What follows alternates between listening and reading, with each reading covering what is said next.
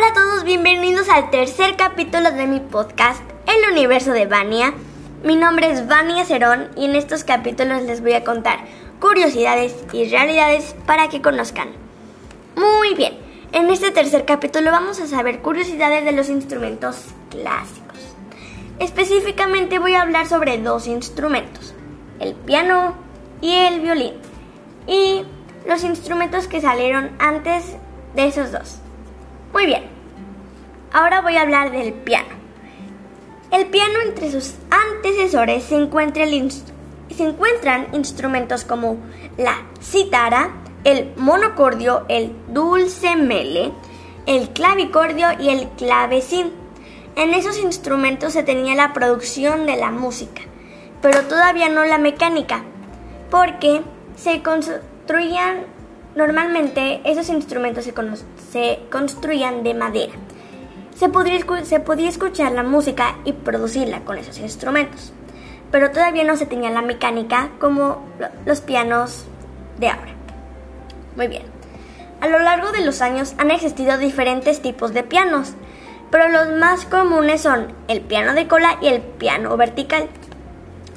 Yo, y estoy segura que ustedes también, en las películas han visto como que hay diferentes pianos y hay uno que tiene una tapa o tiene una cola hacia arriba, que es como su tapa o su techo también, que está para, para arriba, como vertical más o menos. Y el piano de pared, que, que es un poco más cuadrado y pues cuadrado y no tiene la tapa tan, tan arriba como el piano de cola. Muy bien. Ahora voy a hablar del violín. El violín tiene no tantos antecesores como el piano y es el rabel.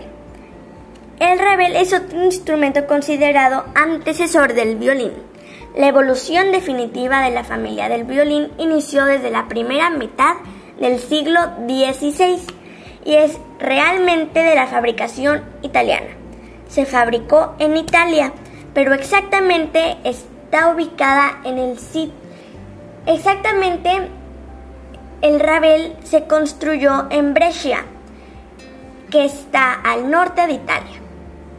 Muy bueno. Bueno, eso ha sido todo por hoy. Espero que les haya gustado este video y que conocieran más sobre estos instrumentos. Bueno, denme like y suscríbanse para que puedan seguir conociendo conmigo. Adiós.